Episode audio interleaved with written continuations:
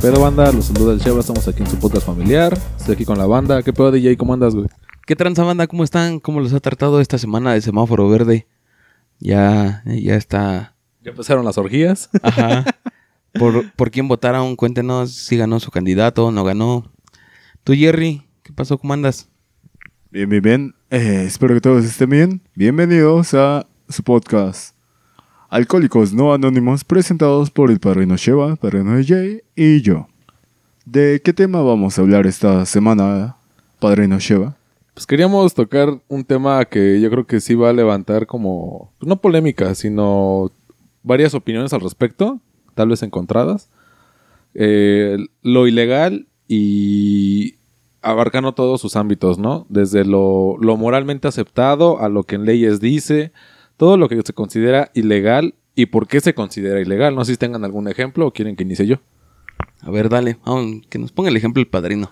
Sí, bueno, eh, en, en la carrera hace mucho tiempo no- nos comentaban que uno de los profes que era este, licenciado en materia internacional le tocó estar en la embajada de Estados Unidos un tiempo y decía que se habían metido en una broncota porque estando allá una pareja eh, me parece que era de Chiapas o de Puebla, no recuerdo de dónde era la pareja, pero se casaron en su pueblo y pues por economía, por lo que tú quieras, se fueron a buscar el sueño americano y allá este güey no sé en qué la caga, lo agarra la tira y su esposa lo va a sacar y cuando le preguntan la edad de la esposa tenía como 16, 17 años y este cabrón tenía 21, 22 años, entonces a este güey se le estaba imputando de este de pederastía. Y, y tuvo que entrar a la embajada y mandaron un documento de la de la región, de la población de estos de esta pareja exponiendo que allá los matrimonios eran legales a partir de los 12 años, que ya sabían las familias, las familias acordaban, las parejas estaban de acuerdo, y, o sea que todo aparentemente era aceptado, pero a nivel internacional no era algo muy este, bueno, no es algo aceptado. Y, y más porque digo, si son cinco años, ¿no? O sea, ya esta chica te- creo que tenía una, una niña o un niño. Y dice, no, pues desde cuándo la abusas y, y se, se pegaron mucho. Y el caso es que para evitar más broncas, extraditaron a la pareja y la regresaron a su pueblo. Porque si se quedaba ese güey allá, lo, lo, lo hacían el procedimiento sobre pederastía. Y mejor para evitarse pedos, eh, lo, lo regresaron. Entonces, ahí parte en, en lo que comentábamos este, fuera del aire, la edad legal. ¿La edad legal para qué? ¿Y qué es ser legal, no? Porque eh, tal vez se van a mandar a la verga y háganlo, están en todo su derecho. Pero Arjona en una de sus canciones dice... Sí, ya, ya. no sí, mames. sí. Epa, epa, epa. Ya eh. conoce referente a Arjona. Espérate, no, no, no, es que es cierto, güey, porque te dice en una de sus canciones, no recuerdo cuál es, que dice, yo ya tengo edad para disparar un arma, pero no tengo edad para tomar. Porque creo que a partir de los 16, 17 años te puedes enlistar en el ejército estadounidense, pero todavía no puedes pistear hasta los 21. Creo que vale más la vida de una persona que, que ponerte hasta la madre, estamos de acuerdo, ¿no? Y para que te autoricen, el gobierno te está diciendo, órale, güey, ya, ya tienes edad suficiente para saber lo que vale la vida de una persona o no, pero no tienes edad suficiente para saber si puedes pistear o no. Y eso se me hace una super mamada, no sé ustedes qué opinan. Sí, es una pendejada. Y de hecho, tampoco es tanto de pueblitos o algo así. Recuerdo al- por ahí este uno de mis primos segundos, ¿sabes? El hijo del... Va, Ajá. primo segundo. Este, se casó, que ese güey ya tenía 24, 25 años. Se casó con una morra de 14. Para ese entonces yo tenía 12. Este, y lo único para que se casaran era que sus padres de ella estuvieran de acuerdo con el compromiso. Sí, claro. Y por ende, pues ya estando ahí en la boda, tuvieron que firmar la lo clásico, pero esto fue también por el rollo legal de que estaban de acuerdo que se casaran. Y es como, ah, chingas, si todavía no es mayor de edad. No es tanto de pueblitos, sino que aquí, como en México, tienen unas reglas algo raras para este rollo. Sí, porque hace tiempo el estupro, el estupro y la pederastía son dos cosas diferentes. La pederastía es que atacas directamente a la, a, la infancia de un ser humano, de una persona, y eso es un delito grave porque atacas a la sociedad, porque como puede ser ese niño, pueden ser 80 niños más. El estupro se considera que es una persona aparentemente mayor o con un conocimiento ya no de niño, sino de adolescente, que sabe lo que es el amor, porque así está catalogado, pero todavía no tiene la madurez mental para aceptar o no, o darse cuenta de lo que la- otra persona que sí es mayor la está involucrando. Entonces, eh, el estupro es a petición de parte o que una persona te pida a ti que seas, o yo te estoy denunciando a ti porque estás abusando de mí, porque soy inocente, porque no sé y no estoy consciente de lo que, de lo que está pasando, a un niño que, que no, no, o sea, que de plano no sabe ni qué onda, que tal vez lo estás tocando y no tiene ni puta idea de por qué lo estás haciendo, eh, eh, sí cambia la tipificación del delito. Pero eh, lo que dices es cierto, ¿no? Las leyes a veces en México sí son muy ambiguas, muy de búscale el hueco para ver cómo chingas. Y eso también es, es muy, eh, pues, malo, por así decirlo, porque desafortunadamente nuestras leyes sí son mucho de, del populismo. Lo vemos más ejemplificado con el matrimonio igualitario. No sé ustedes qué opinan al respecto. Eh, antes de entrar a eso del matrimonio igualitario, eh, me viene a la mente lo- el rollo de los 15 años. En Latinoamérica en general, que yo sepa, es muy habitual lo de la fiesta de 15 años para las mujeres. Y es como una manera de decirle a, a la sociedad, mi hija ya está en edad de merecer, de reproducirse y tal. Es como, incluso ahí hacen su ceremonia del último juguete, güey. Sí, y claro. muchas veces se hace esa fiesta por tradición, pero no se dan cuenta del trasfondo que hay sobre eso, porque realmente es una presentación ante la sociedad de que tu hija ya tiene cierta edad para realizar esos actos, que estamos hablando de 15 años. Que en la mayoría de países que yo tenga conciencia o que conocimiento sobre ellos, en la mayoría de países esa edad es ilegal, güey. Sí. Pero aquí en Latinoamérica es muy, muy general que los la fiesta de 15 años. Entonces, ¿qué pedo con eso? Con, con, con la fiesta de 15 años. Ahorita que estás hablando de eso, eh, no sé, les quería preguntar. ¿Ustedes cuál es la edad que consideran apropiada para, para darle ese, esa mayoría de edad? O sea, sabemos que aquí a los 18 tú ya eres mayor de edad. Eh, la teoría es que ya puedes tomar tus propias decisiones, ya sabes más o menos cómo está el desmadre. Y sobre eso ya te puedes basar y decir, bueno, ya cumpliste 18, tú a los 18 años ya eres capaz de tomar tus propias decisiones y las tomas con la madurez suficiente como para afrontarlas. ¿Tú crees que está bien o deberíamos subirlo un poco más? Ya ves que en, por ejemplo, Estados Unidos, la mayoría de edad es a los 21. Creo yo que es más como una generalización, güey. Una engloban la edad a las que les parece que es prudente darles ese privilegio o derecho de decidir lo que hacen con su vida. Pero es una englobación realmente porque cada persona se desarrolla de diferente manera en las que hay personas que a sus 14, 15 años son mucho más maduras que otros que tienen veintitantos.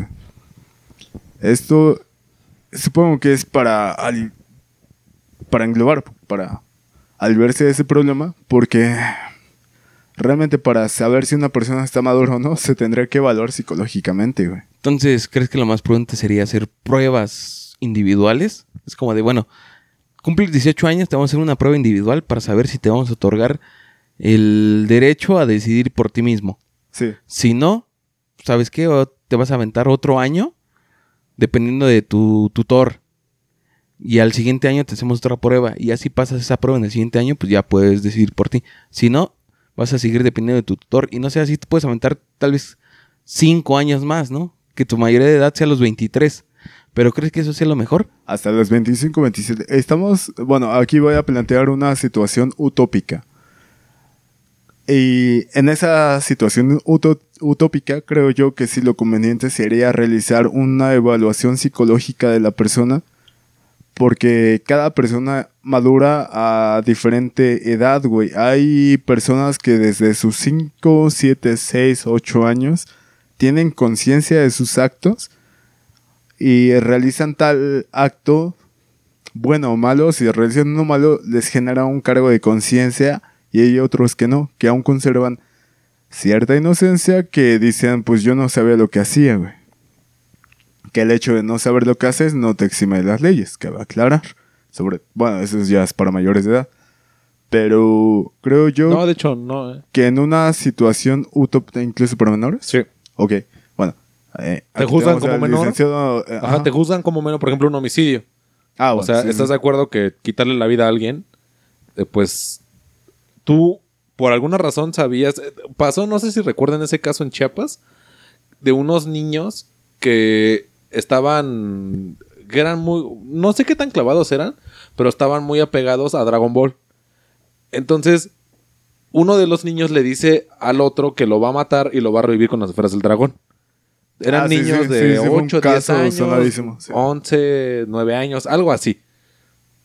Pero mata al niño, o bueno, le- le- lo priva de la vida, y al final de cuentas, pues lo, lo- o sea, bueno, le vas a regresar la vida con ni madres, y a este güey lo, lo procesan dentro de eso, o sea, no lo van a juzgar como un adulto, pero sí va a recibir un castigo por privarlo de la vida. Exactamente. El castigo para menores aplica de diferente manera como Sí, claro. para mayores. Sí, sí, sí. Pero, ¿de dónde dices que era? de Chiapas.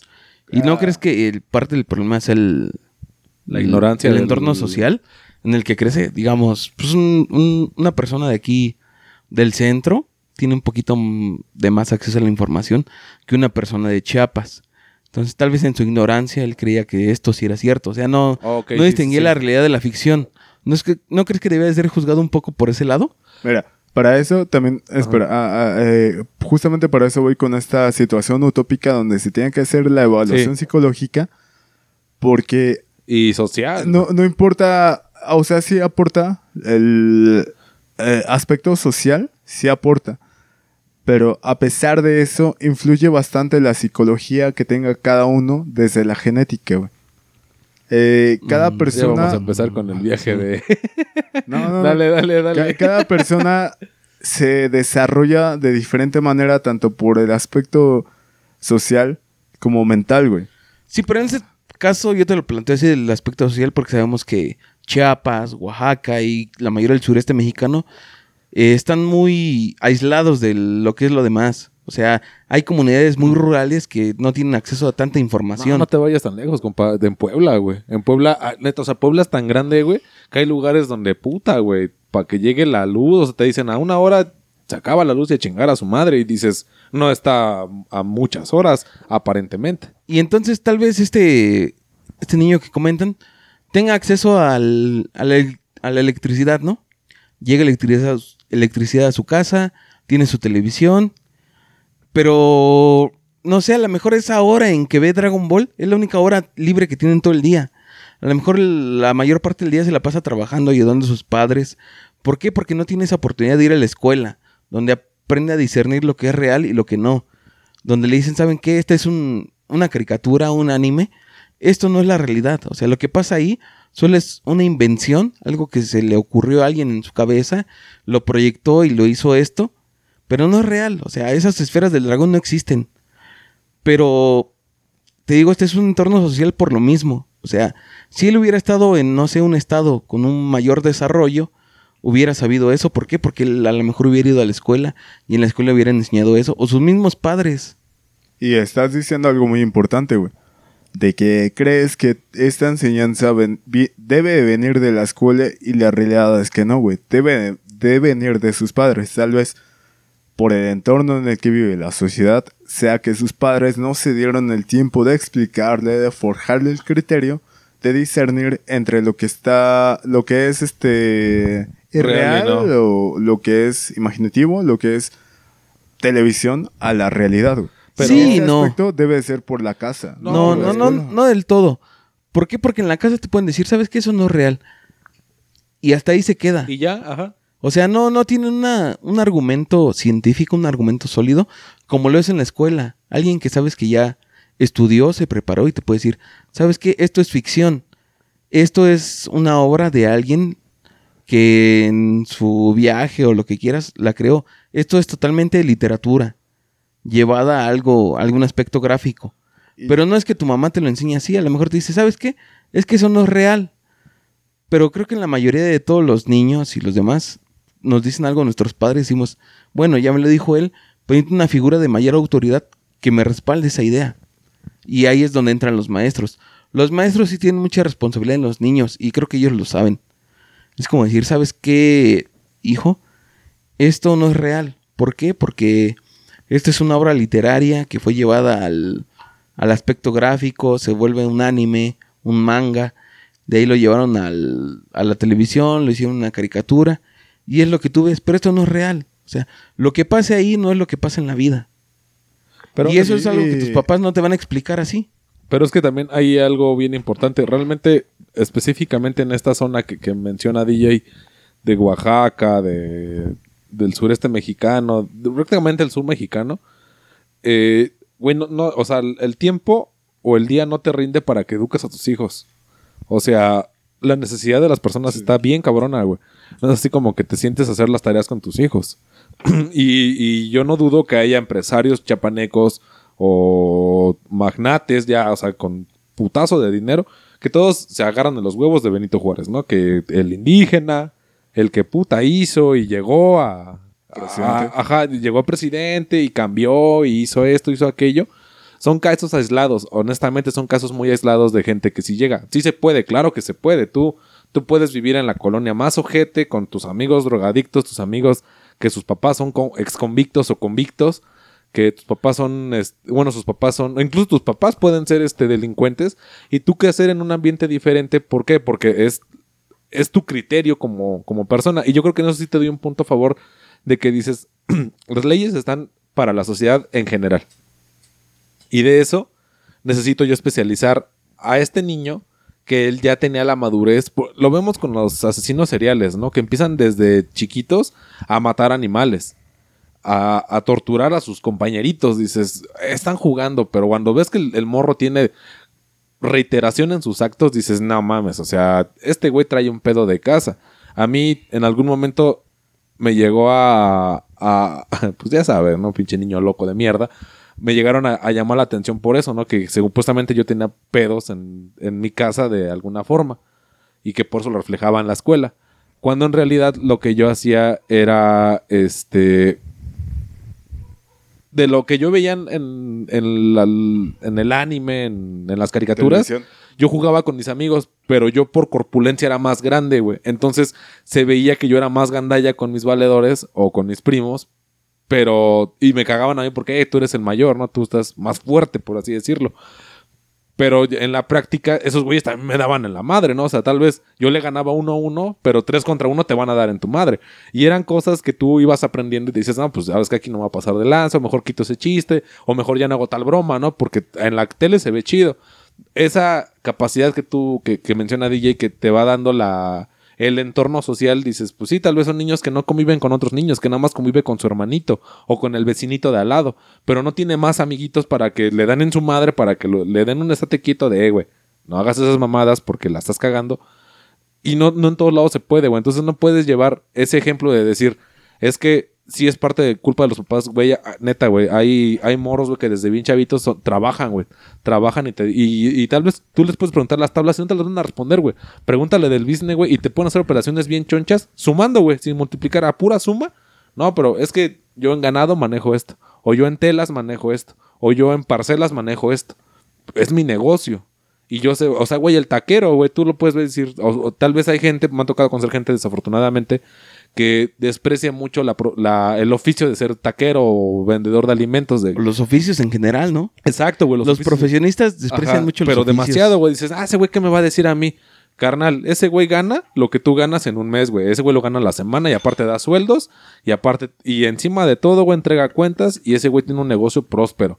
Y pregúntale las tablas, no te las vas a ver. Pregúntale el primer elemento de la tabla periódica, no vas a ver ni qué pedo, güey. Pero en la práctica, el don o la señora ya hizo o, o conoce tanto su negocio que no, le importa más, güey. No, no tienes que aferrarte a decir, no, es que no mames, mi entorno, mi. No, o sea, tenían un entorno puteado como todo, nosotros lo, lo llegamos a tener en algún momento y salieron adelante, güey. Y eso sí es completamente obra de la persona que estuvo ahí en los putazos, güey. Y justamente es a lo que iba, güey, que eh, DJ tocó un punto muy importante, que justamente es a lo que yo iba, quien es dependiendo de la persona, güey.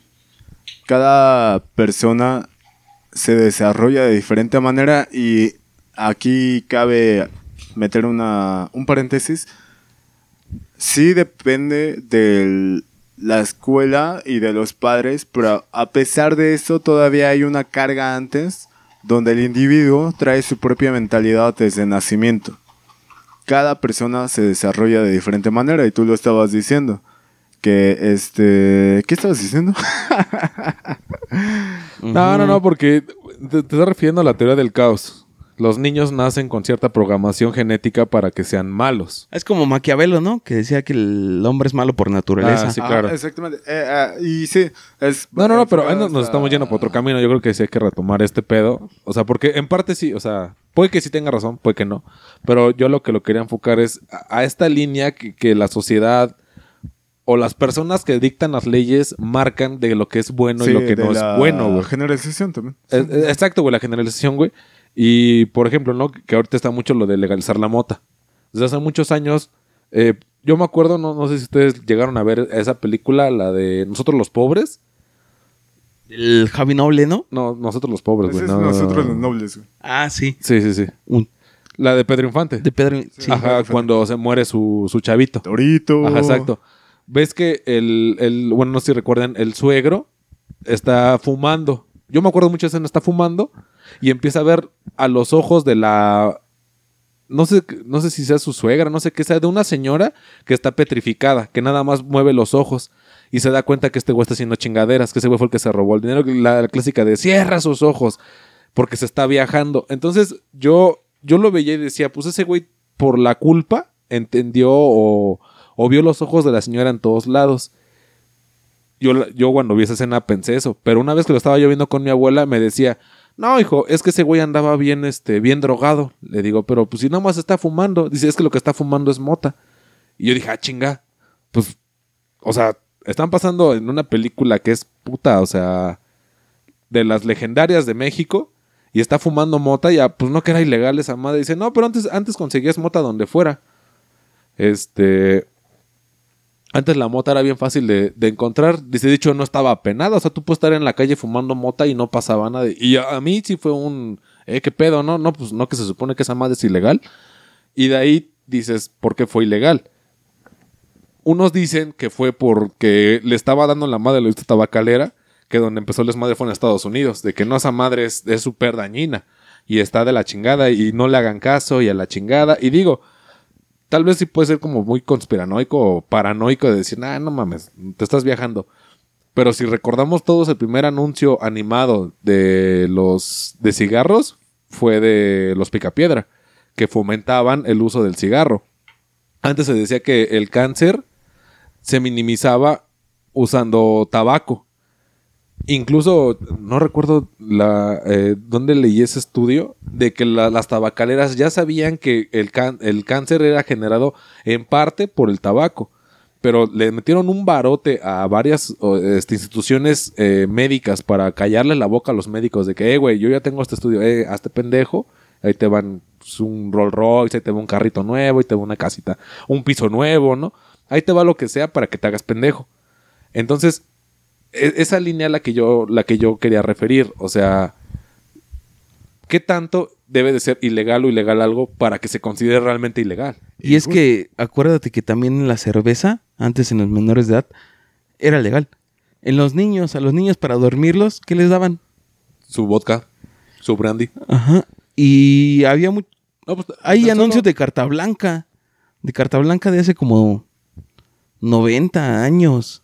En donde les daban a los niños cerveza para que no dieran lata casi, casi. Estás refiriendo tú a, a los niños, que era legal, pero también los adultos fue ilegal en los años 30 con el Al Capone. Al Capone, ¿no? En Estados o sea, Unidos. Al Capone hizo su barote porque ya sabes, lo prohibido, pues jala más. Tal vez había gente que ni le gustaba, pero porque era prohibido y te lo vendían dos pesos más caro, dices, pues a ver a qué sabe.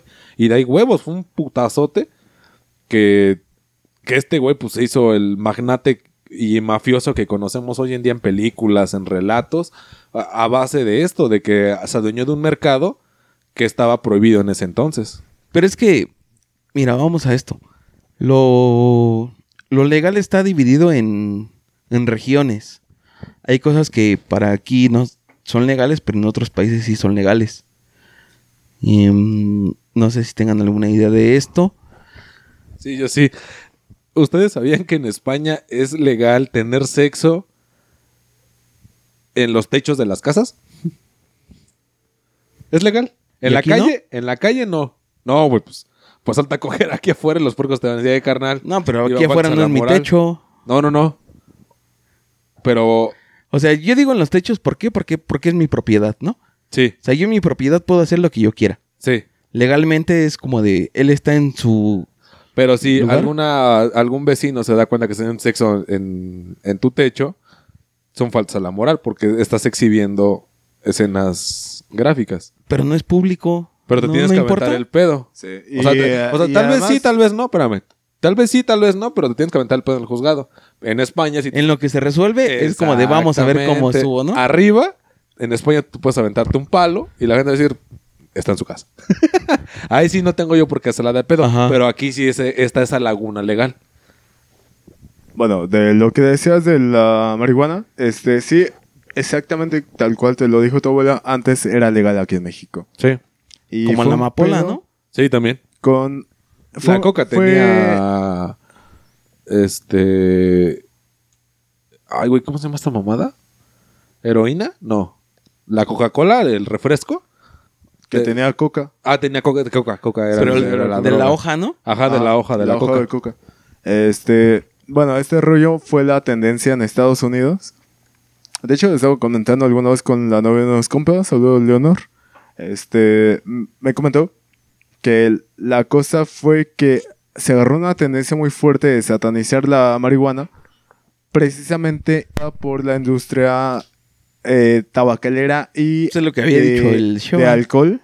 También faltó la de alcohol que les estaba ganando el mercado, güey.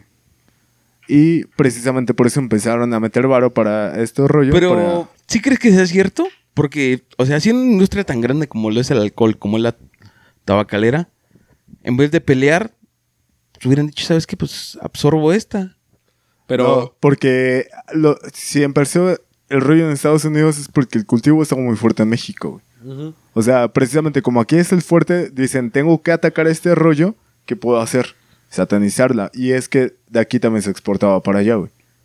Y si les está ganando el mercado, lo que tienen que llegar a hacer como grandes empresas, si te está ganando el mercado y es un producto que en teoría es nocivo, dices, voy por lo legal, chingue su madre, esta madre no, esta madre hace daño, esta madre te causa tal, tal, tal, tal. Y empezaron a impulsar un satanismo hacia la marihuana desde Estados Unidos y se expandió alrededor del mundo, güey. Ahorita que, mencionaba DJ y eso, es que pon, cen- centrúate o ponte en el momento histórico en el que la mota, el cigarro y el alcohol eran legales los tres. Vas a apacar a uno, pero tu compadre es dueño de una tabacalera y tú no conoces a nadie que venda mota. Entonces, ¿qué haces? Callas a la mota para que no crezca parejamente con las demás y por eso lo que decías, la industria es, tan potente, sí, porque tuvieron que desmadrar a una para crecer estas dos. Crecer de manera eh, pareja en cuanto a poder adquisitivo para que la mota ahorita se esté peleando para que la legalicen con fines lúdicos, con fines medicinales. Sí, sí tiene, yo hace muchos años creo que sí les llegué a comentar esto, ¿no? Que eh, mi- mis papás son divorciados. Entonces me tocaba pues, ir a veces con mi jefe y yo vivía en la casa de mi mamá. Entonces, una de esas veces que mi jefe me fue a dejar, en la casa yo me acuerdo de una maceta choncha que estaba luego, luego en la entrada. Entonces ya mi papá se llevaba muy bien con mi mamá, con mi abuela. Entonces ya me va a dejar y ya, y, eh, ya despídanse, ¿no? Entonces ya mi papá está como que platicando con mi abuela y se le queda viendo la planta. Le dice, ay, ¿es una flor de marihuana? Y mi abuela, "Eh, no. no, ¿cómo crees? Ah, pues se parece mucho. No, es una flor de tangamandapio que es única y me la regalaron. Órale, chido. Exacto. Y ya, ¿no? entonces a mí me, me llamó mucho la atención porque vi que mi abuela se puso muy nerviosa. Entonces ya se fue a la chingada de mi jefe. Y ahí yo me clavé. Y el día siguiente movió la maceta y la escondió, güey, al cantón, güey. O sea, sí era de mota la pinche maceta que teníamos en la casa, güey. Pero, según decía mi abuela, no me creas, güey. Ya no está para que me desmienta, pero decía que se hacía un como Alcohol. curado. Ajá, un, cura, un, un alcohol con la con la marihuana para las riumas y mi abuela Sí, era diabética. Y decía, no, pues es que yo me la traje del pueblo. Ahora sí que me traje la, ma- la matita y esa madre se da donde sea. Hicieron un putazote, güey. Entonces, de repente, o sea, me acuerdo mucho de esa maceta porque la maceta sigue en la casa, pero ya no tiene esa madre. O sea, de repente un día ya no tenía nada, güey. O sea, nada, nada, nada, nada. Y dije, ¿qué pedo? Pues sí, ya estaba grande porque ya estaba agarrando como enredadera esa madre. Y pues mi abuela no sé si se la fumó toda, si la, si la hizo en alcohol, no sé, güey. Pero me llamó mucho la atención eso de que mi abuela sí se puso muy nerviosa por esa planta. Y digo, porque también no sé si, si han visto que hay una planta que se parece. Nada más que ves que las de la marihuana como que llegan al tallo, las hojitas. Y la otra parecen como piecitos de, de pato que tienen las membranas en medio. Se parece igual, nada más que no tiene tanto piquito como la de la marihuana. Y yo luego cuando veo, porque son como matas grandes, la veo en la calle y digo, ah, no mames, ¿será de mota? Por, por esa experiencia. Digo, no, pues no creo porque está plantada en plena en media calle. Pero mucha banda que tengo amigos que pues, le, late y dicen, no mames, si se da donde está esa madre, incluso tú puedes aventar los cocos así en, al lado del metro y luego ir a, o sea, donde haya camellón y se hace la pinche mata de mota y a ver, presta, Sí. para los erizos. De hecho, por ahí hubo una noticia hace como, Como dos años, ¿no? como dos años de que había un plantío de mota abajo del metro de, Ajá. ajá, de la línea 12, güey. Porque, güey, levantaron los cocos, güey, y así, esa madre, esa madre se da donde sea. Y sí, precisamente lo, lo que comentas, güey. Eh, ah, se cree que eh, es como medicinal para las reumas. Sí, he visto gente que no le gusta la mota, dicen, no, esa madre es del diablo, pero sí van y la compran de algún modo. La, De algún modo, como si fuera algo bien difícil de conseguir, ¿no? la- ah, estamos hablando de gente que se supone que no es este, Traficante. viciosa. Señores del FBI no son viciosos. Este, mm, la combinan con alcohol y eso posteriormente se lo untan en las piernas. Es la cosa que precisamente la- lo legal, güey, también lleva mucho el aspecto económico, güey. Porque en Estados Unidos, te digo que se empezó este rollo de empezar a satanizar la marihuana porque les estaba ganando el mercado, güey. Sí, Posteriormente. porque era más barato. todo- sí, exactamente, y es más ¿Y barato. sabes por qué, güey? Porque lo exportaban de Cuba. Su principal suministro de tabaco era de Cuba, güey. Y traían ese pinche pedo de los misiles y de la pinche la costa de cochinizo que se llama esa mamada, ¿no? Y lo que querían era desmadrar a Cuba al socialismo. Y le dieron en su madre, pero la mota seguía creciendo en Estados Unidos. Y, Epa, pues aquí no se da el tabaco, pero sí se da un chingo la mota. Hay que darle en su madre de raíz, ¿no? Y fue que lo empezaron a satinizar, güey, como, como mencionas. Sí. Y, y el pedo es que como el mercado estaba muy fuerte en México, güey, posteriormente México, al ser la puta de Estados Unidos, agarró esta tendencia de, de mandarla a la chingada, satanizarla, y fue una tendencia mundial por parte de Estados Unidos. Realmente, el rollo es que ni siquiera tenían estudios chidos, y si tenían estudios, los callaban el hocico, les callaban el hocico con dinero, güey.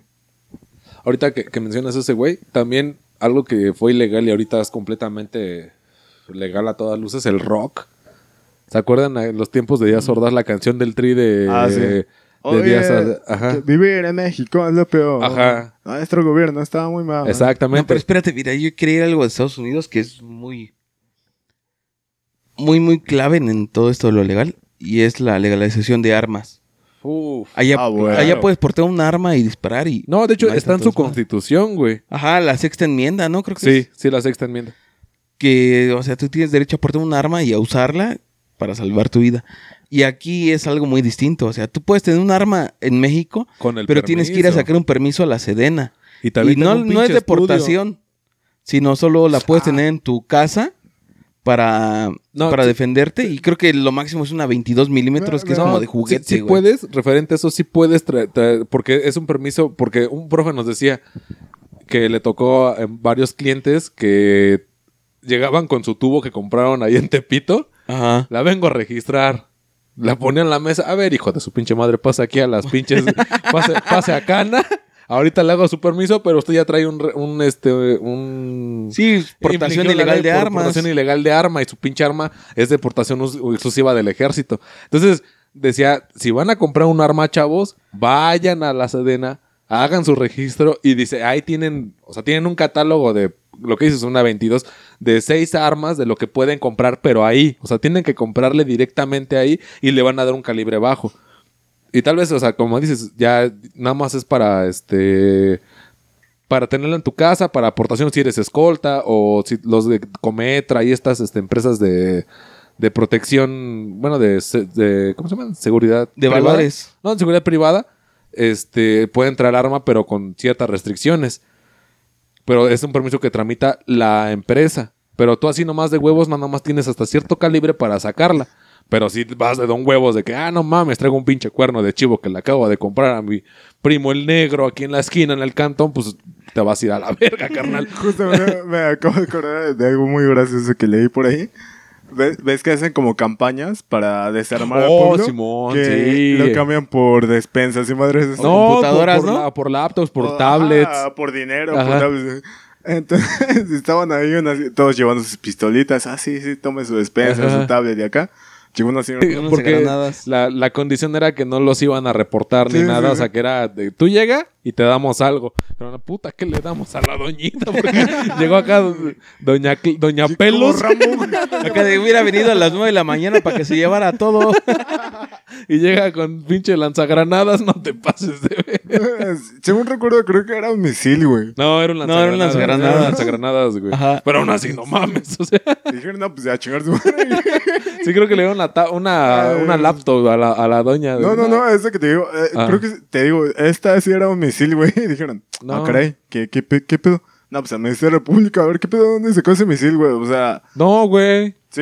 No, No, no, no, podía. porque no, no, no, no se podía, güey. O Sí, sea, fue una amnistía que hicieron momentáneamente, güey. Pero como estaba muy pesado este pedo, güey, sí llegaron con...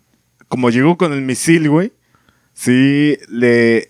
La remitieron y hicieron la respectiva este, investigación de dónde chingado, de dónde chingado sacó esa, esa arma. Sí, te- yo, yo hasta donde tenía entendido, no, es como un pacto en las, la policía municipal de que no puedes tener a alguien que lleve Está un arma. limitada, güey. C- Como que limitado. Ajá, está limitado. Ya ju- justamente lo que decías, al hacer el cambio, cuando ya llegas con un arma que no... No, no, no, no, no, porque, porque llegaron también con cuernos de chivo, llegaron con armas pesadas, güey, Pero calibres es que R15, esta calibres era R45, o sea, calibres chonchos, güey. Por Pues eso te digo que era un, un misil, güey. Estoy seguro que era un misil, güey. No, güey. Digo que era un lanzagranadas, güey, porque fue en esa, güey. Fue en esa palacio donde pasó ese pedo, güey. Que sí fue de que llegó. Y sí pasaron a Doña Cleta, güey, Doña Pelos, güey. eh, Una doñita como de 80 años, güey, ya pegadita a la muerte, güey, que dijeron, órale, chingue su madre, pues acéptasela y le dio una laptop a la doña y fue como de, y esa doña, usted le vale madre, yo me voy para mi casa porque no, la, la tratan de entrevistar y la doña dijo, no, ya me dieron, no es que ya me dieron lo- a lo que vine, ahí se ven a la chingada. Y agarró el taxi y se fue a la verga, güey, porque eh, tenían como que autorizada esa, esa parte para desarmar a la, a la población, que en parte es bueno, güey, en parte es malo, güey, ¿por qué? Porque se supone que en Estados Unidos la. mm, la idea de que creen la sexta enmienda es que si en algún momento el gobierno se llega a pasar de verga con cualquier cosa, con cualquier ley, con cualquier mamada que el gobierno llegue a, a querer este eh, someter al pueblo, tienen la oportunidad de defenderse y decir, eh, güey, eso no se puede. No, pero pues traigo la fuerza del Estado. Ah, sí, pues yo también traigo la fuerza del Estado, puto, y vamos a darnos en la madre. Se supone que la, sexta enmienda fue hecha con esa eh, premonición o prevalencia de que no, no se fuera a pasar de verga al Estado porque todos están armados. Entonces las leyes tenían que ser parejas para todos para que todos ganaran. Pero bueno, ahorita que comencé esto, a lo que iba es, ¿ustedes creen que nosotros, pueblo mexicano, México en total, estemos preparados para legalizar las armas? Sí. Es No. decir, ¿saben Sí. que Cada quien puede portar su arma y pues, haga su desmadre como quiera, defiéndase. Ya sabemos, bueno, la mayoría de los que nos escuchan son mexicanos. Los que no, aquí ahorita tenemos un problema muy grande con el narcotráfico y con el crimen organizado. Y la inseguridad en general. Ajá. Entonces, no sé si ustedes, bueno, quiero su opinión de ustedes si creen que está bien que cada mexicano porte un arma y si estamos preparados para eso. Porque lo veo como un tema muy complicado. Porque hay veces que la educación, la cultura que tenemos como mexicanos, para mí personalmente no da para traer un arma a cada quien. ¿Tú crees, o sea, tú Sí, crees que no? Creo que a lo mejor lo, lo más decente sería hacer un examen como un psicosométrico Claro. para saber si tú eres capaz de portar un arma y saber que no la vas a utilizar para chingar a alguien más. Güey, en Los Simpsons hicieron esa pinche semblanza de cuando Homero se mete al club de, de rifles. Cuando Moe empieza a disparar, ¿no? Exacto, pero le hacen un examen psicométrico súper chingón. Y dice, y ya le dan los resultados según en tres días, que es cuando pasan los patitos, sale Flanders, que ese güey Ajá. tiene blancos a lo pendejo, pero no puede usarlo porque no tiene arma. Va a recoger el arma y, y le dicen, ¿qué salió mi resultado? Y dice, no, pues salió negativo porque tiene problemas así, así, así, así, asado. Usted no vale para pura madre en la sociedad. Nada más le permite tener tres armas registradas y ningún lanzagranadas. Y dices, a la verga. Y ese güey dice, bueno, ¿cuán- me quiero llevar esta. Ah, sí, claro. Y le vende un revólver que creo que le da, o sea, obviamente es caricatura, le da un, un este, cañón según para tirar helicópteros. Y dice, ese no lo voy a necesitar aún. Pero, pero, ¿qué te dice, güey? Que el examen psicométrico realmente vale para pura chingada. Porque si te permito, o sea, güey, ahí yo creo que es más difícil conseguir una, un medicamento controlado que conseguir un arma, güey. O sea, donde sea, uno de mis compas fue a Estados Unidos y su primo que vive allá le dijo, ¿qué pedo? Pues vamos a, a la zona de tiro. Y ese güey dice, pues no mames, en mi vida había disparado. Dice, no hay pedo de que sea... mi-". No, no hay pedo, o sea, tú pagas, llegas, pagas tu boleto. No sé qué, qué tipo de armas quieras, obviamente va aumentando el precio no sé, quiero R15 o, quiero una 9 milímetros, una 22, va variando. Pagas, te dan tu arma, te dan tus cartuchos, te dan tu zona de vergazos y empiezas a dar chingadazos. Entonces dice este güey que cuando estaba ahí, que estaba probando su arma, que había unos morros que eran, creo que tres, tres chavos, güey, que también era su primera vez disparando, pero los tres eran nuevos. Y el chavo este, con el que fue, bueno, el primo de mi compa, este, ya había ido antes. Entonces ya como que ya sabía al menos manipularlas. Pero estos güeyes eran nuevos. Dice, güey, pues estaban esos güeyes como que pendejeando de a ver cómo corre el, el cerrojo, cómo todo. Entonces un güey dispara y se le encasquilla. Pero suelta el chingadazo y se le queda la, el casquillo atorado. Entonces yo estoy al lado de ellos y no sé cómo mueven la pinche pistola para destrabarla y le brinca el casquillo a mi compa. Aquí te dan gogles entre el cachete y el, y el gogle y le empieza a quemar. De hecho, llegó ese güey con una quemada. Dicen, no, güey, pues es que me quemó un casquillo, güey. Porque estos pendejos no sabían este, manipular el arma. Y, y no había ni instructor, no había nadie, güey. O sea, era un campo de tiro como si fueras al Oxxo, pero de tiro. Estos güeyes la cagan y dicen, no mames, se deshicieron en disculpas, nos pagaron dos horas extra para que, eh, güey, pues perdón, güey, es que estamos bien pendejos, pues agarra el pedo. Y obviamente dice, pues yo lo que entendí, esos güeyes sí me pedían disculpas muchas veces y mi primo pues les aceptó dinero y ya luego me dijo, no, güey, pues se disculparon que pues era la primera vez que, estaban aquí y, no sabían manipular el arma y pues te quemaron, güey, ya nos dieron varo como es que pachetos, güey, pero, nah, tú relax, güey, no, no, no, es que no te plomearon, güey, pero no hay esa, esa educación de las armas. Ahora, lo que creo que, bueno, antes de, continuar, ¿tú qué opinas, Jerry, con respecto a la legalización de armas? Eh, creo que le estás llevando a un aspecto de Norteamérica, dígase Estados Unidos. No. Más que nada Estados Unidos. Porque la referencia de los Simpson. De que por mucho que esté loco el hijo de su puta madre, le van a dar un arma por Sí. la sexta enmienda. Aquí en México creo que no estamos preparados para armas. Porque hay demasiada delincuencia, cabrón. Va a haber demasiada eh, justicia por propia mano. Eso, y además de que la delincuencia va a agarrar fuerzas para traer armas. Sí, de por sí, los hijos de su puta madre no sé cómo se Pero- ingenian para conseguir armas.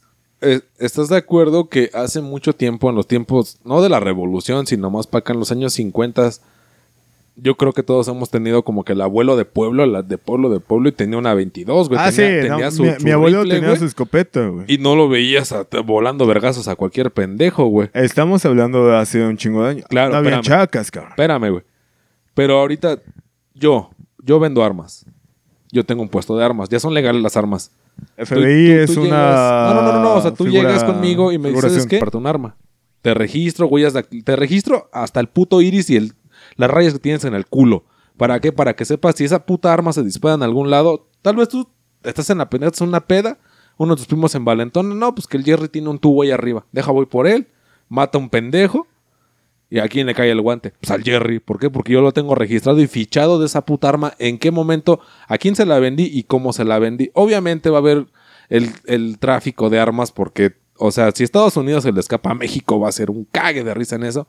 Pero la gente que realmente quiera respaldar a su familia cuidar a su familia con un arma, yo creo que sí se va a acercar y decir, ¿sabes qué? Mira, pues aquí están mis huellas dactilares, mi iris, hasta mi lengua si tú quieres, pero regístrame el arma y la voy a tener en algún cajón escondido hasta que realmente lo necesite. Y puede que jamás esa arma se dispare, güey. Pero antes se podía, güey, porque antes las armas las, comprabas donde sea, güey, las comprabas en la vinatería, güey, lo- los revólveres, güey. Sí, pero lo estás poniendo también de un modo muy utópico, güey. Y sí, en algún momento fue real. Ok. Pero estamos en otro momento, güey. Eh, incluso se ven peleas de barrio, ¿no? Donde dices, antes la banda era la banda. De que decían, ah, ese güey se va a romper su madre con ese güey. Rómpanse su madre entre ustedes. Se rompen su madre, gana uno, pierde el otro, ching su madre. Saludan, todo bien, y ya de aquí en adelante, cero problemas. Lo que pasa actualmente, problemas de barrio. Hay un pedo, se aventan un- una pelea, un tiro, diríamos aquí en el barrio, se aventan un tiro. Y- Como dicen los chavos. Como dice la chaviza. Sí, sí. Se aventan un tiro y cuando está perdiendo el compa van y se meten los demás, güey. Y el pedo no acaba ahí. Ya se rompieron su madre. No, se van cada quien por su lado, pero vuelven a ver otro cabrón y van y se reventan su madre. O sea, actualmente ya está como una tendencia aquí en México donde ya es pura pinche violencia lo imbécil, güey. Ok, sí, en eso sí, sí, sí tienes Y razón. por ende creo que no estamos preparados para recibir esto de, de- del arma. Y otra cosa que decías del psicométrico, eso sí ayudaría. Lo estabas comparando con Estados Unidos. Estados Unidos, con todo respeto, si alguien nos escucha de Estados Unidos, eso es opinión propia, cabe aclarar, no es de... Sí, de ya, dale, dale, dale, Sheva, dale, ni Sí, sí, sí, ya, dale. Te curas en salud, Son unos puto. putos simios de mierda, cabrón. Me cagan la madre. Son unos imbéciles, no comprenden. Me caga su desarrollo. Está- dice. no, o Me sea, caga su tendrá primer mucho mundo. desarrollo económico y tal, pero Me gusta mental, caminar en la caca. el- tendrán mucho desarrollo económico y tal, pero mentalmente están en la mierda, güey. O sea, neta, actúan como primates. Y no puedes comparar eso con Latinoamérica, donde sí dices, ah, la de a tope, pero güey, son gente que agarra más el pedo, comprenden la situación en la que están. Mm, No, Lo que decías, No. de que, de que, ah, sí, también. No, porque al Sí, final no, de cuentas, espera, cuando tú, espérame, cuando tú realmente quieres quitarle la vida a alguien o quieres vengarte de algo, güey, así sea con unas putas llaves, carnal, o a putazos, hasta que de plano veas que ese güey ya, ya está convulsionando, te quitas, güey. Porque el mexicano es muy, muy de reacción, pero yo creo que si tú lo limitas, o sea, eh, vamos a, a pensarlo, yo lo veo como en el ejemplo de del hijo adolescente. Tienes un hijo adolescente, ¿no? aquí los tres no somos padres, pero yo lo he visto con amigos y lo vi en mi adolescencia. Dale permiso a ver, a ver hasta dónde la caga. Le das chance a que el morro salga y llegue tarde, pero avise. Dices, ok, va, tengo que ir a recogerlo, o se va a quedar en la casa, qué bueno que se quede, a que anda haciendo mamadas. A la primera que te falle ese pendejo, va a chingar a su madre. Y créeme que no va a haber una segunda, güey. ¿Cómo? Va, o sea, hay casos, güey. Va a haber casos en lo que ese güey la va a cagar 10 veces y vas a decir, vale verga. O sea, este güey sí le faltó un cromosoma al idiota porque no vale para pura madre. Pero una persona pensante, común y normal, cuando la cague la, la segunda, la primera vez va a decir, puta, me- ya no puedo salir con la banda, me quitaron varo. Este, ya no puedo meter a mis compas a, a pistear aquí en la casa porque me ha tocado ir a casas de amigos, güey. Que el papá es súper alivianado, güey, que te ve chupando, güey. Digo, DJ es un ejemplo, güey. Te ve chupando y no te dice, ay, a ver sus tareas, chavos. O sea, digo, no tenemos 12 años, güey, pero no te dice, a ver, chavos, su gasto, o por qué no tienen esposa. O sea, cosas así como, ¿qué tan maduro eres para poder tomar a lo idiota? Pero te da chance de que digas, órale, pues están divirtiendo sanamente, están aquí en la casa, mejor que se queden aquí, ya mañana váyanse a chingar a su madre hasta encuerados, pero quédense a dormir aquí para que no se metan en pedos. Yo a eso voy, güey. Dale, dale la oportunidad a que la cague, güey. La primera que la cague, ¿sabes qué, güey? Pues quítale derechos, güey. Quítale derechos a la chingada, güey. Pero primero déjalo que la cague. ¿Por qué, güey? Porque no sé si ustedes, pero a mí me educaron así, güey. Mi jefa siempre fue de que, órale, güey. Ahí está, ahora es que ahí está la despensa, agasájate. Y varias veces mi jefa tenía que salir de estado y me dejaba la. Se iba dos semanas y me dejaba 200, 300 varos, ¿no? Órale, puto. Esa es su semana y tiene que ir a la escuela, regresar y comer, güey. La- es que el gasto ya está dado. Pero usted tiene que ir y venir con ese dinero. La primera vez al chile me volví loco. Me puso una peda pero chula el tercer día. Y ahí te la cuento el martes de la siguiente semana, carnal. Tenía que, oye, güey, pues a mi abuela préstame, ¿no? Porque no tengo para irme. La segunda vez ya no, güey. Ya fue de que, ok, va, mis pasajes son 120. De los 200, 300 varos. Y de ahí me queda esto para comida. La parto de la comida y me queda, no sé, 80 pesos para pisto, a huevo. 80 pesos para romperle su madre. Pero ya me dieron la oportunidad de que yo la cagué y no hubo afectados, ¿no? El único afectado fui yo, güey. Yo creo que debemos de empezar por eso, güey. Ejercicios pequeños, güey, de responsabilidad, a ver hasta dónde llegas. Y justamente a eso voy. Al menos aquí los que nos escuchen de México y Latinoamérica en general, creo que van a comprender ese punto, van a sentirse identificados. Aquí, al menos en este círculo, triángulo, triángulo, porque somos tres. Este, somos tres cabrones que sabemos discernir entre lo que está bien y lo que está mal. Y si algo nos sale mal, aprendemos de ello y por ende en posteriores ocasiones no aplicamos el mismo método porque la vamos a cagar. Sí, claro. Lo que estabas diciendo, de que la primera vez te diste grasa, la segunda vez ya te mediste más. Lo mismo creo que haría DJ y lo mismo haría yo, güey. Porque somos personas más centradas que aprendemos de nuestros errores.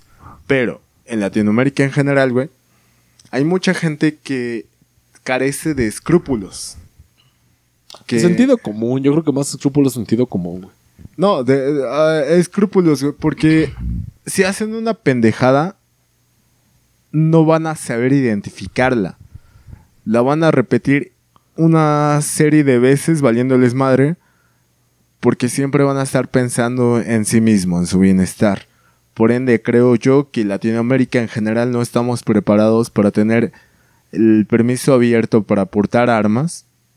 Porque sí vamos a ver gente que lo ocupe únicamente para el bienestar de la familia, de los amigos, en sí para no realizar una mala acción, sino simplemente como protección.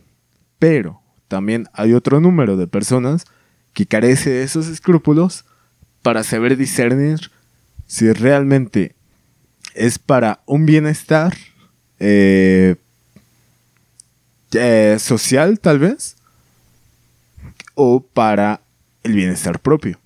Y como hay mucha gente, güey, que, que está buscando el bienestar propio, les vale madre, güey. Cualquier cosa que hagan con tal de obtener su propio beneficio, sea, comprar piedra, mota, o dices, ay, es que tengo, tengo mal a mi familia y por eso voy a saltar y que la chingada.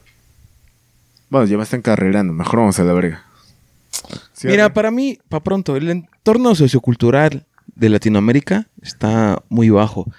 Y es porque está regido más por, el- por la religión, por el cristianismo. El entorno sociocultural latinoamericano está regido totalmente por el cristianismo y es eso que no ha permitido que Latinoamérica se desarrolle porque las normas morales son del cristianismo las que tenemos aquí. O sea, casi casi estamos dictados por lo que dice la Biblia. Y no es lo que dice la Biblia, sino como nos la han hecho interpretar la religión. Y es eso lo que no nos permite desarrollarnos completamente. Si dejáramos un poquito de lado la religión y esas creencias que tenemos arraigadas, creo que Latinoamérica se podría desarrollar más porque Latinoamérica, Latinoamérica es muy rica en recursos.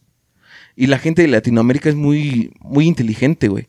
O sea, el- si algo se distingue en Latinoamérica es esa inteligencia Audacia, y, ¿no? y ese resolver problemas al momento.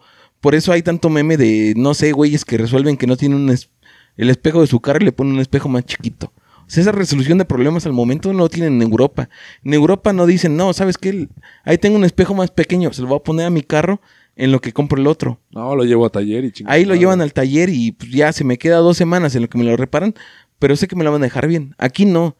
Aquí es resolver todo al momento porque la vida acá es de un ritmo más rápido. Esto prácticamente el chingadazo. Y es lo que tenemos nosotros los latinoamericanos, los latinoamericanos, que resolvemos todo al momento. O sea, tal vez improvisamos, improvisamos mucho. Sobre la marcha vamos resolviendo lo que se presente. Y eso está bien y a la vez está mal.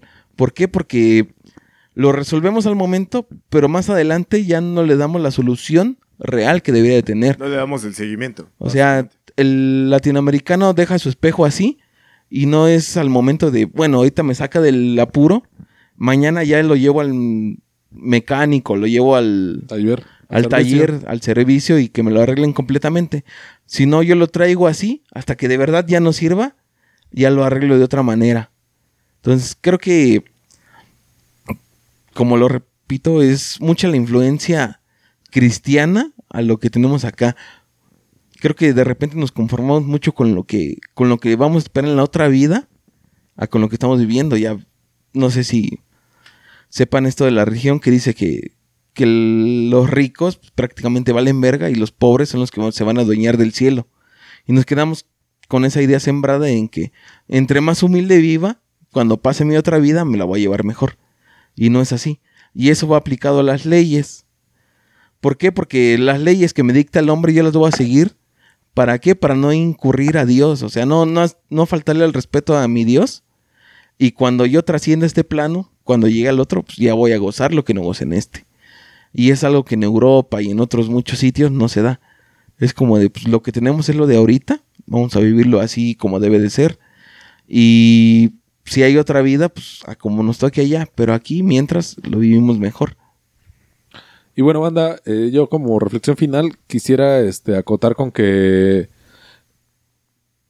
den la oportunidad a los demás de que se equivoquen. A tu novio, a tu hermano menor, a tus papás, cierta confianza y a partir de eso dense cuenta esa responsabilidad asignada de decir, ok, vale, ya la cagaron, ya no puedo seguir con esto, ya no puedo eh, profundizar más o ya no puedo pensar o confiar más en esta persona porque al final de cuentas yo les di mi confianza, les di mi voto de, de fe y la cagaron. Y eso lo escalas a, a- a- mayoría y te vas a dar cuenta que la sociedad realmente se rige a eso. Y a fines también políticos, desafortunadamente, de qué es lo que está en tendencia y a ver cómo chingados lo apoyan. Yo creo que eso también eh, influye demasiado. Pero si tú tienes la oportunidad de decirle a alguien, ¿sabes qué? Hoy confío en ti. Vete a chupar a tal lado, vete a, no sé, con tus amigos, o no tengo ganas de salir, lo que sea. O tu hermano, de que no, es que no mames, tengo que ir con tal, tal persona y la chingada, pues da- dale chance, aboga por él. Y dile, que sepa ese cabrón que vas a abogar por él y decirle, eh, güey, hoy es por mí, por ti, güey. Mañana quiero que me tienes un paro a mí, güey. Porque desafortunadamente yo las, las parejas que conozco de, de hermanos o, o trío de hermanos, si es de que cada uno se echa mierda de decir, ah, no mames, es que el otro día ese güey la cagó y me acusó, ahora tengo que acusar yo. No, güey, tranquilo, son familia, pendejo. O sea, cuando tus papás ya no estén, güey, se van a quedar los tres solos, o los dos solos, o los cinco solos, y no va a haber de otra. Pero ustedes dense el voto de confianza de decir, ¿sabes qué? Hoy fue por ti, mañana va a ser por mí, güey. Hoy date cuenta de que yo estoy haciendo un esfuerzo por ti, güey. No nos falles a todos, güey, porque si tú la cagas, mi palabra va de por medio, güey.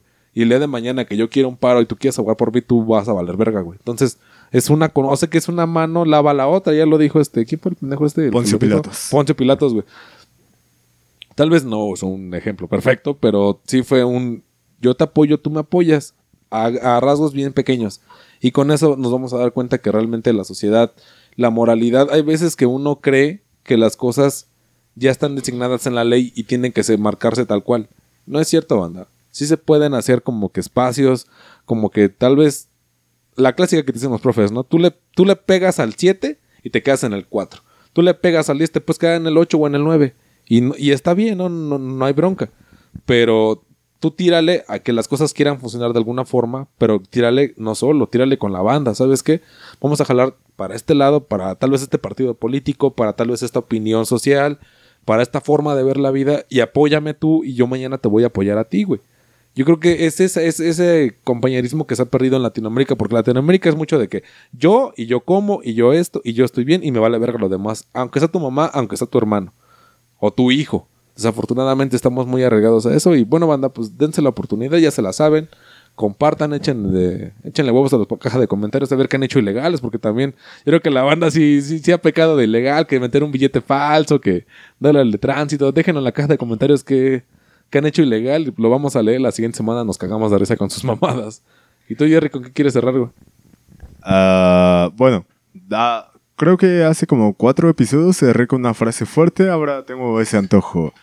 Les dejo este evangelio dice, Bienaventurados a los pobres, porque de ellos es el reino de los cielos.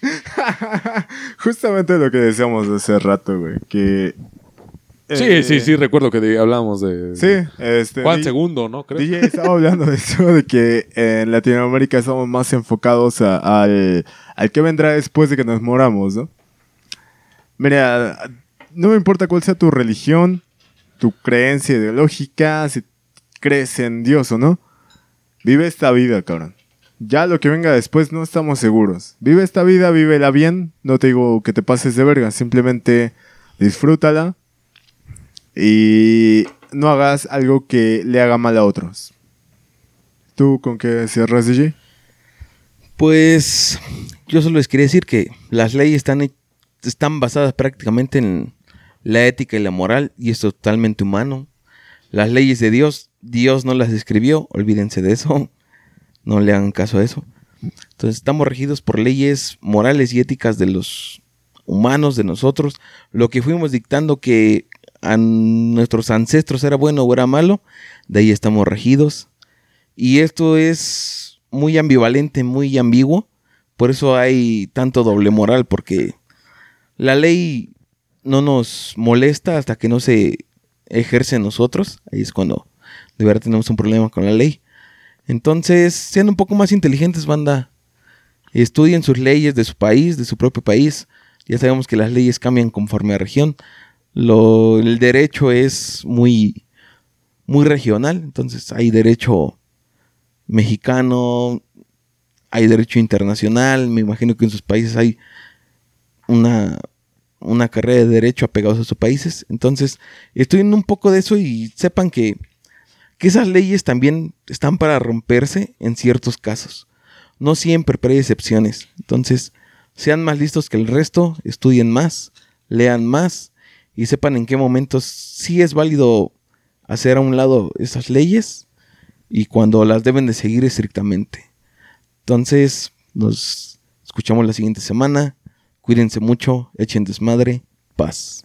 Y esto fue su podcast Alcohólicos No Anónimos, presentados por el padrino Sheva, padrino de Jay, y el padrino Jerry. Buenas noches, buenos días, buenas tardes, lo que tengan. Suscríbanse a nuestro canal de YouTube. A Spotify no sé cómo funciona, pero síganos. Escuchen los podcasts y bye.